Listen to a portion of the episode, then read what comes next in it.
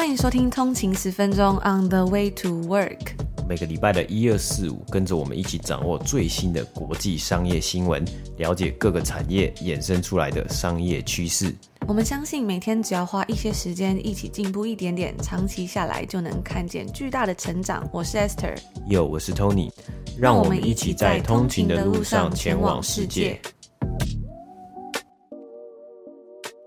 大家早安，今天是五月二十七号，星期五，欢迎回来通勤十分钟。大家早安，本集节目由 Dell Technologies 赞助播出。那其实从疫情啊，二零二零年到现在已经两年多了嘛。我们今天在节目之中呢，也会跟大家稍微的分享一下，在疫情这两年呢，其实从完全的百分之百都在家办公，到现在呢，慢慢的很多的公司它开始走向可能 Hybrid Model，就是哎一半时间在家，一半时间去公司的工作。那也可以跟大家分享啊，想跟大家分享一下，在这段时间呢。不同的工作的这个场景啊，场所转换之中的一个经验啊，还有哎在家里办公啊，还有开啊视讯线上会议的一些经验，那大家也可以在等下的节目之中呢收听到哦。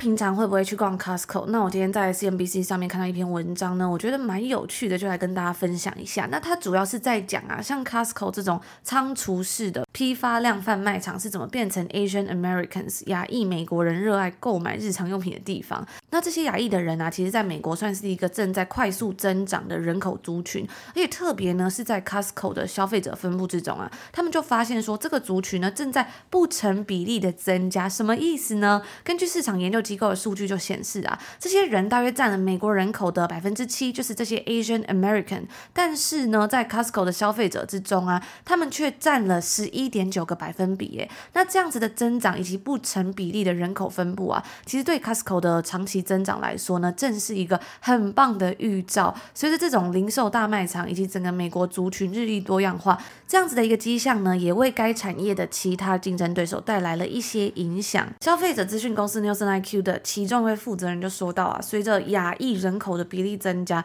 同时呢，也会带来市场的改变。像这种原本被视为比较 niche market 或者是小众的市场呢。会逐渐转变成主流。那在美国的亚裔人口的快速增长以及购买力呢，让他们逐渐成为零售商里面的强大消费族群。从两千年到二零一九年之间呢，美国的亚裔人口是增长了百分之八十一，而美国的总人口呢，则是增长了十六个百分比。从这边就可以看出这差距的悬殊。那除此之外呢，在美国家庭收入的中位数之中啊，亚裔美国人的家庭收入中位数是美国最高的。不过啊，虽然如此，这个族群在美国的所有群体之中呢，也是经济差距最大的。也就是说啊，虽然 Asian American 他们的中位数是最高的，但是呢，经济差距也是最悬殊的。除此之外呢，根据 NielsenIQ 的数据啊，在美国的亚裔消费族群尚未被开发的销售潜力呢，是有达到一百三十亿美金的。那他们也发现说，平均而言呢、在美国的亚裔族群购物习惯呢，其实会跟其他的消费者不太一样的。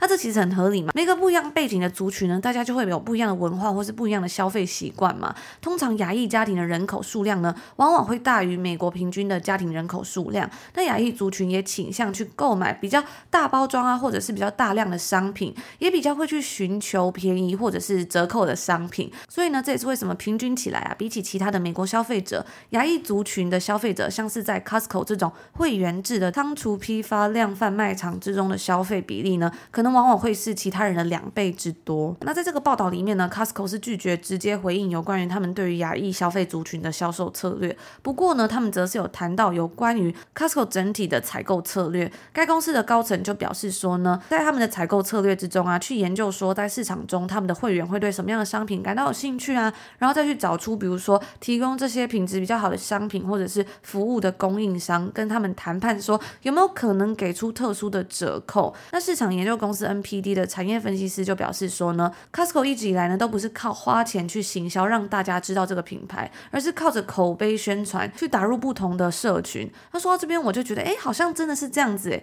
常常在台湾呢，好像也没有看到很多像是 Costco 的宣传或者是他们的一些行销啊广告，但是呢，时不时就会看到很多于有关于 Costco Costco 的分享，比如说，哎，最近有什么东西是有很好的折扣啊，或者是有什么样的东西大家可以去买哦。像之前，嗯，我觉得时不时好像都会有不一样的流行。上次我记得蛮久之前就有呃疯抢这义美的厚奶茶嘛，或者是好像还有什么红龙鸡块之类的等等的。还有啊，我在网上也有发现啊，就是蛮多的 YouTube 影片啊，只要它里面分享的是那种 Costco 的开箱之类的，就是点阅率都会比较高。所以我觉得这也是一个还蛮有趣的现象。那在文章里面，他也有分享到，有些亚裔族群在去逛 Costco 的时候，他都会讲到说，哎，他们有时候都会发现一些还蛮特别的商品，比如说他们有看到这个 durian，就是榴莲这个水果，或者是有时候他们去逛的时候呢，会发现有腊肠啊等等，就是可能是要在亚洲超市才会发现的东西，竟然在 Costco 也都有看到。那说到这边呢，我就想到我们真的自己再去逛加拿大这边的 Costco 的时候，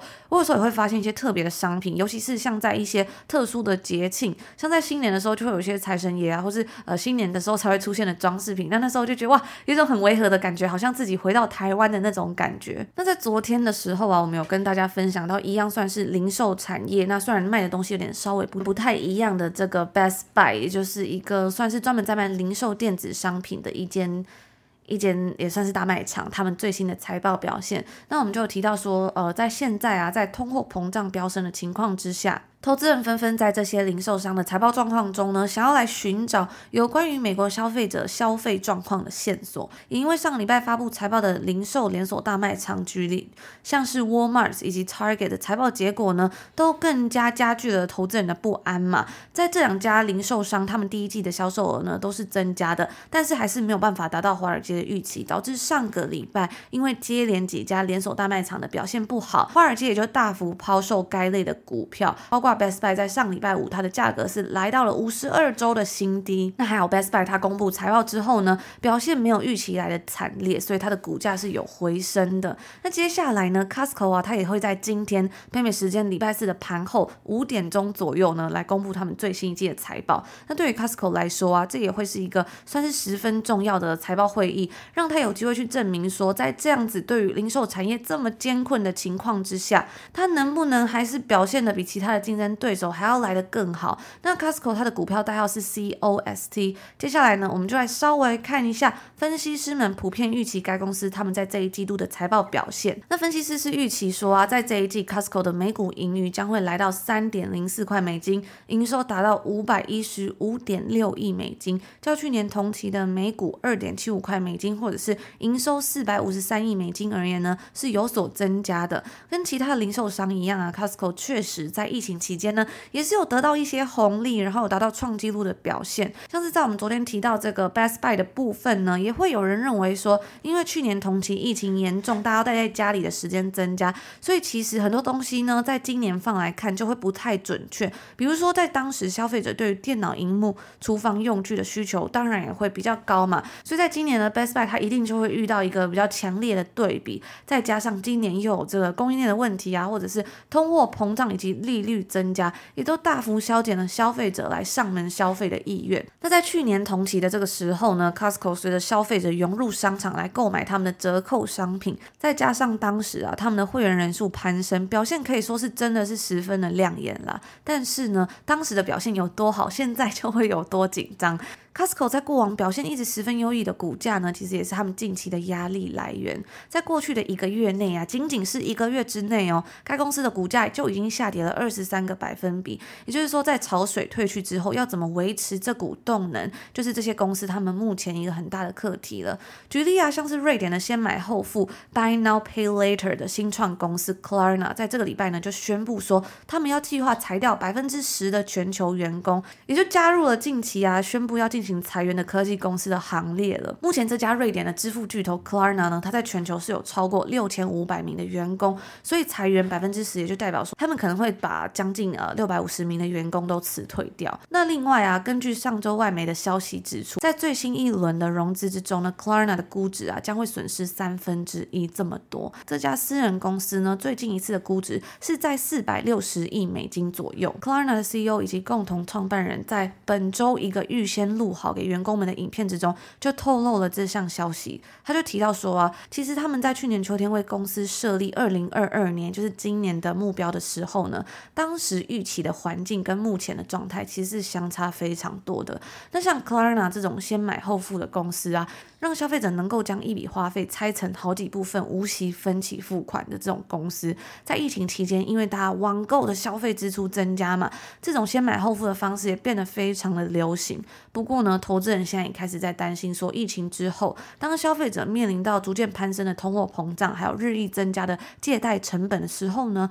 这个产业它到底能不能够持续维持成长，就要打上一个问号了。另外一间美国最大的先买后付公司 Affirm 呢，在今年到目前为止为止啊，它的股价更是已经下跌了将近七十五个百分比。没错，你没有听错，就是。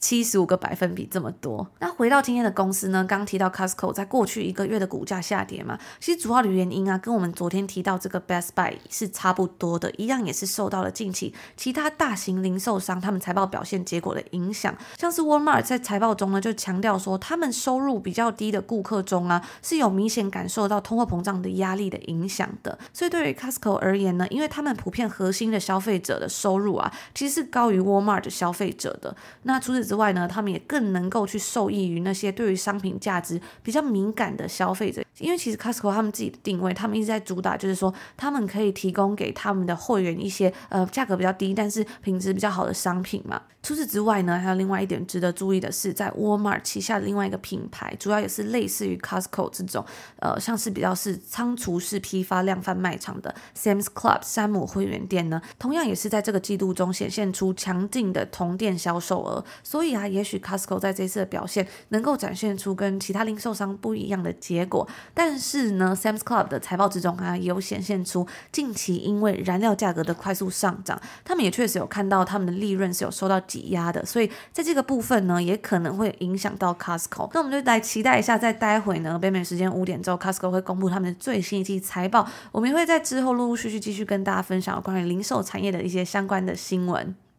嗯，那最后呢，我们就在这里补充一下，就是我们最近其实这两个礼拜啊，很多的投资人都是在看这个产业嘛，就是零售产业，因为大家呃看到了四月的一个这个通货膨胀的一个数据啊，甚至过去这几个月通货膨胀的数据是明显的看得出来物价在上升，大家就很好奇，投资人就很好奇说，哎，这个零售产业的表现会怎么样？会不会因为呃不仅是物价上升，甚至是这些公司的成本上升啊，还有他们运输成本上升，再加上中国疫情的关系。会不会吃掉他们的获利啊？那没想到呢，其实我们在上个礼拜五的节目里面，我们就讲到吧沃尔玛还有 Target，哇，一讲这个呃表现或是财报啊，成绩一出来，我整个股价就直接大崩盘了。今天呢，其实看到了这个礼拜，我觉得看到了这个。剧本好像其实还蛮不一样的。那因为其实，在上个礼拜，Walmart 跟 Target 算是呃这个零售产业啊，很多必需品啊，或是非必需品产业里面，呃，算是一个领头羊的一个呃公司巨头的公司嘛。所以很多公司呃跟着它，它的股价跟着他们就会一起掉下来。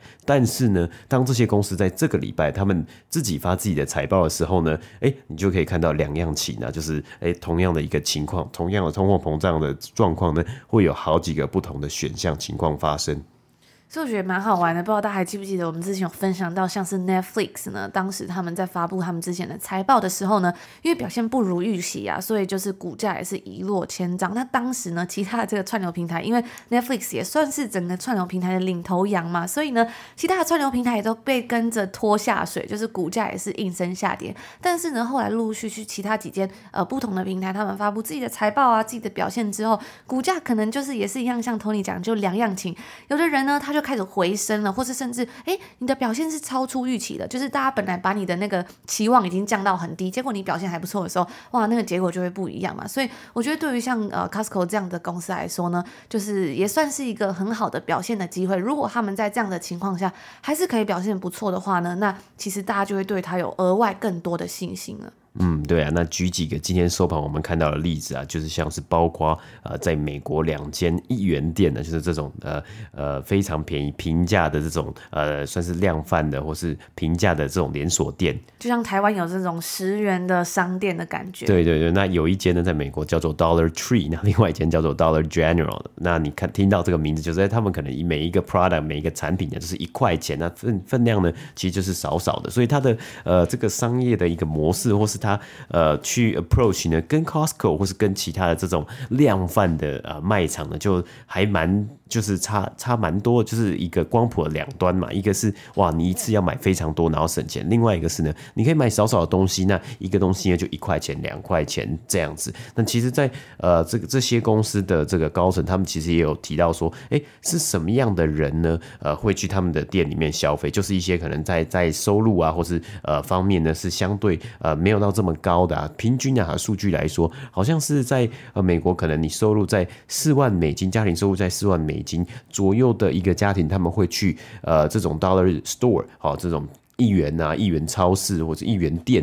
去购物。那今天很好玩的是，这两间 Dollar General 跟 Dollar Tree 呢，他们公布财报啊，都有击败预期啊，甚至给出了一个比起呃预期更好的未来的，就是今年接下来的一个比较好的财务预测啊。那因为它看看起来是显示出了一定的信心，或是说呢，因为在通货膨胀还有一个经济，可能大家呃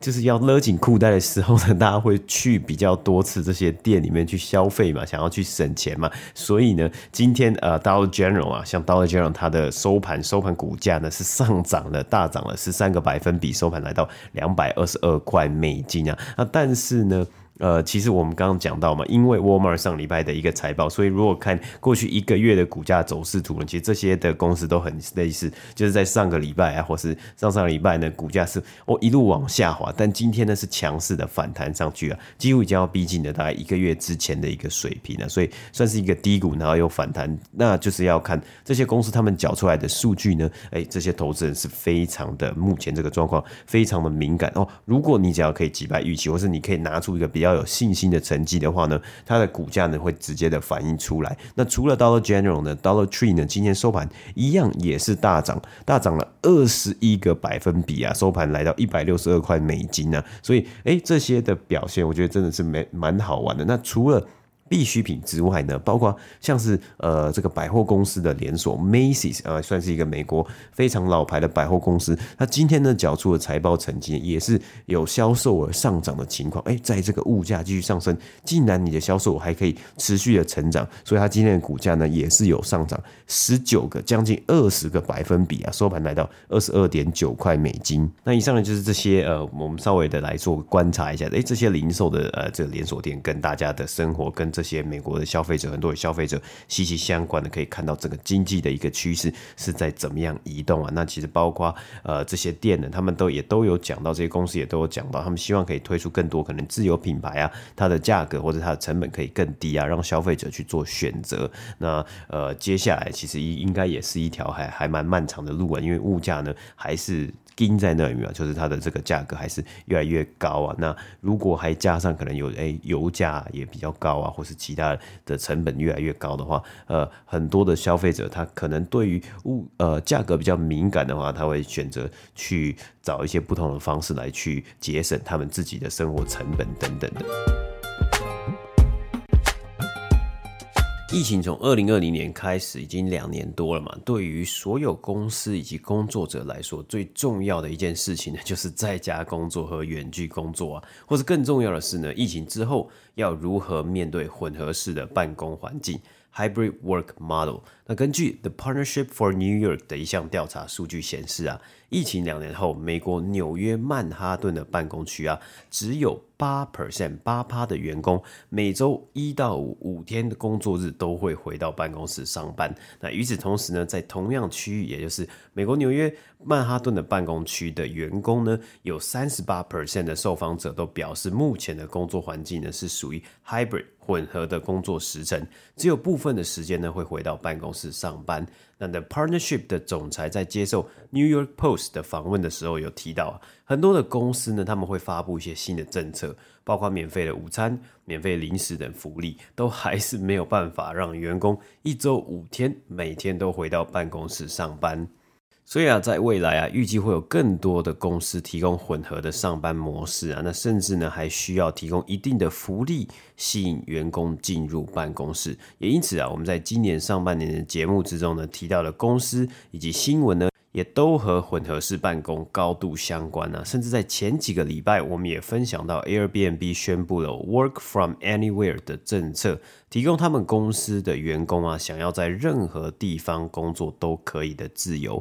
特别提到啊，就是让员工们自行去选择在他们认为最有生产力的环境之下工作，所以这也不是局限在自己的家中或是单一的地方啊，这可以呢，可能是某几天去办公室上班。啊，某几天在家里上班呢。那根据我的经验呢，其实我们也有同事会像是，呃，现在是夏天的时候嘛，天气很好。那他们周四呢晚上下班呢，就开车去森林的小木屋，然后周五呢一整天呢就是在小木屋上班。下班之后呢，就是直接享受待在户外的一整个周末。那一项有趣的数据也显示出啊，呃，大家对于在任何地方工作 （work from anywhere） 的自由啊，是感到非常有兴趣。的，就是根据 Airbnb 他们自己表示，在他们的这个消息，也就是 Work from Anywhere 的政策发布之后呢，该公司的职缺网站啊，Career Page 达到了八十万的浏览次数啊。也显示出啊，很多人对于新的工作形态的追求啊。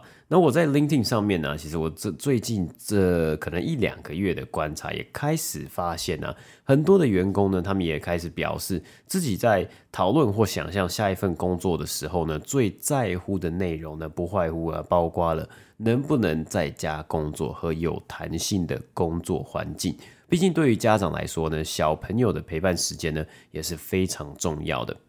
除了对员工有些好处之外啊，开放远端工作的公司啊，也可以有机会找到适合公司的人才啊，因为他们的选材就不会被地区所限制嘛，那可以去寻找。不同地区的人才，除了 Airbnb 啊，Spotify 也有任何呃在任何地方工作的政策，但是因为法规和税务的关系啊，只有开放在同一个工作区域和时区的选项。也就是根据 Spotify 的官网解释啊，如果你是在呃斯德哥尔摩的职缺，只能尽量选在欧洲的地区工作了。不过能够在不同的国家和地方工作，应该也是不错的经验呐。那因为啊，上述这些跨国企业，他们在许多市场呢，很多市场都有营运，有设置公司，所以他们可以很方便的让自家的员工在不同的国家工作和移动。那我们在 S 四，也是第四季的 EP 一百五十九集呢，也有介绍过 Deel D E E L 这间新创，那就是在帮助不同的公司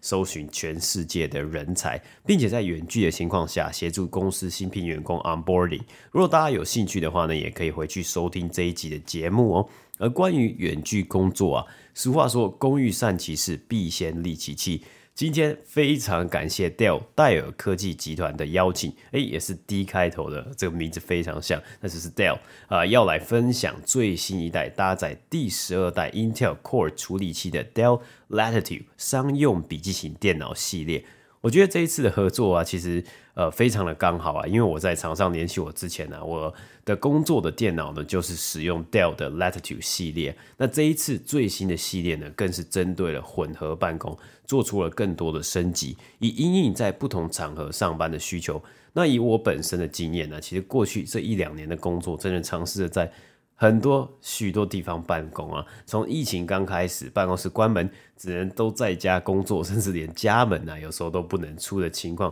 到去年呢、啊，其实二零二一年下半年，我们公司的办公室呢再度的开放了，所以后来啊，就是一个礼拜进公司一天啊，因为一开始在家工作的关系啊，所以公司也都有寄居家办公室的设备啊，包括 Dell 的外接萤幕啊，转接 Dock。还有键盘和滑鼠，以及最重要的笔电。那如果我需要去公司的话呢，就是把线收一收，然后直接带着 Dell 的笔电去公司。而目前我们公司的这个工作的办公室啊，是采呃开放式的办公形态啊，就是没有指定座位，也就自己去选择自己的位置，还有桌子。那每个桌子呢，它都有配置荧幕啊，还有充电线啊，所以你就是随时连接啊。如果要开会的话呢，就把这个 HDMI 线拔下来，然后带着笔电呢去会议室或是隔音间开会就可以了。所以呢，我觉得在不同工作场域上的转换上面呢，一台必要的工作笔电真的是非常的重要。那使用 Dell 笔电的顺畅度啊，也非常的不错。而同时啊，戴尔科技啊投入混合办公多年啊，从自身的经验中更加的了解企业面对混合办公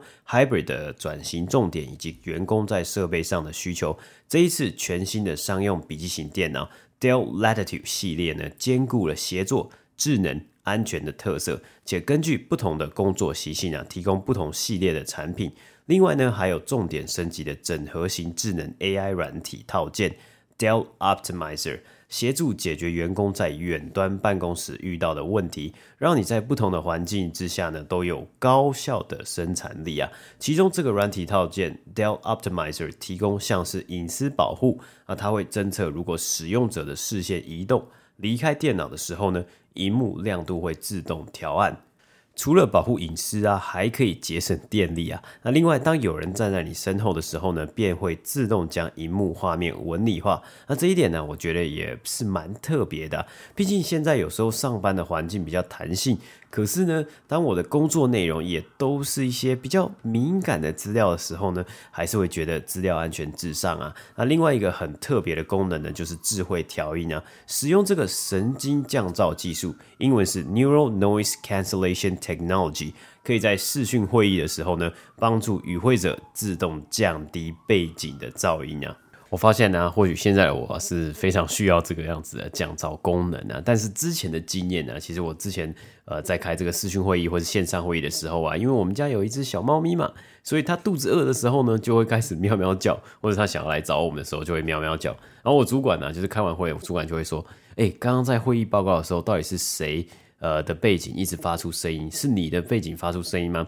啊，所以这个消除噪音的功能呢，就非常的好啊，可以让大家专心听我的报告啊。那虽然其实，嗯，在现在就是在视讯会议啊，大家也很喜欢。找一些彼此的共同话题嘛，那呃猫猫的出现呢，可能会是一个话题之一，但是啊，其实有时候呢是非常重要的场合报告啊，像是跟客户报告啊，那当然是这样的做调整，消除背景声音就非常的重要了。那另外呢，Dell Optimizer 这次还新增了多重连线功能，可以同时连接两个网络来传送和接收资料，加速下载作业。并且随时保持讯号的稳定啊，那这样子对于这个视讯的会议呢，也是有帮助的。最后呢，因应近期 ESG 的趋势，Dell Latitude 笔电呢有通过国际 EP Gold 金级认证，以及台湾的环保标章，更是在全新的系列的外包装上啊下了功夫，使用一百趴再生或可回收材料，因此啊兼具了环保的永续概念，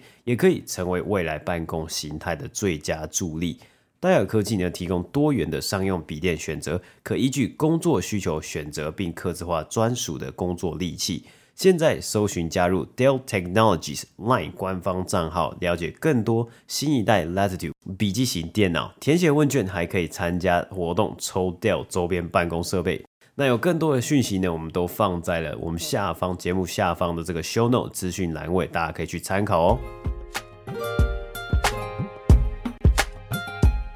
上呢就是今天星期五要跟大家分享的内容啦。那其实最近到了五月底嘛，除了夏天到来之外呢，最近也来到了毕业季。因为没有了疫情的限制啊，终于可以在两年之后，就是疫情发生、疫情开始的两年之后呢，可以陆陆续续的看到新的一批毕业生们开始真的实体在参加毕业典礼。像是我们最近呢，就也收到之前呃研究所 UPC 寄来的，算是一个补办毕业典礼的邀请通知，这样子，就是在过了这么久之后呢，你可能都已经忘记了。你可能都已经发生了很多事情之后，他才来跟你说，哎，要办毕业典礼。那我其实还记得那时候，本来啊，我们的课程都是呃，就是实体去上嘛。那后来突然之间就转往线上了。原本的小组讨论什么的啊，上课啊，或者是呃很多的 coaching 的活动，也都变成线上的方式。我觉得最不习惯的呢，应该是我们那时候的毕业典礼，其实也是有举办的，但是它是用线上的方式，一个名字一个名字这样带过，有点像是播完电影的时候，后面工作人员的表单这样一个一个出现。那原本的毕业典礼呢，可能是呃你要上台，然后那个校长他就是会一个一个颁奖唱。名嘛，所以觉得仪式感真的是差蛮多。我记得那时候我在看线上毕业典礼的时候，还要用截图的方式，然后？就是要来回去找自己的名字在哪里，所以就觉得真的是感觉蛮糟糕的啦。不过真的还是蛮开心，说哎，事情终于是慢慢恢复正常了。对啊，竟然这个学校还要想到这两年。呃，因为疫情而参加 线上毕业典礼的这些人的心情，然后决定要再补办，我觉得也是蛮蛮贴心的，蛮贴心。就就就是我自己本来好像有，就是我没有去预料到说哦，他会选择或者他会决定要补办。然后其实他一开始今年年初的时候就有寄一封信，就是说。办一个 survey 啊，问大家，你们有没有想要，会不会哎、欸，这些可能二零二零年、二零二一年毕业的学生们，你们想不想要一个真正的、真正实体的、面对面的这种非常有仪式感的毕业典礼啊？那他既然要举办，我觉得也也是也也是可能就是给大家一个小小小的安慰吧。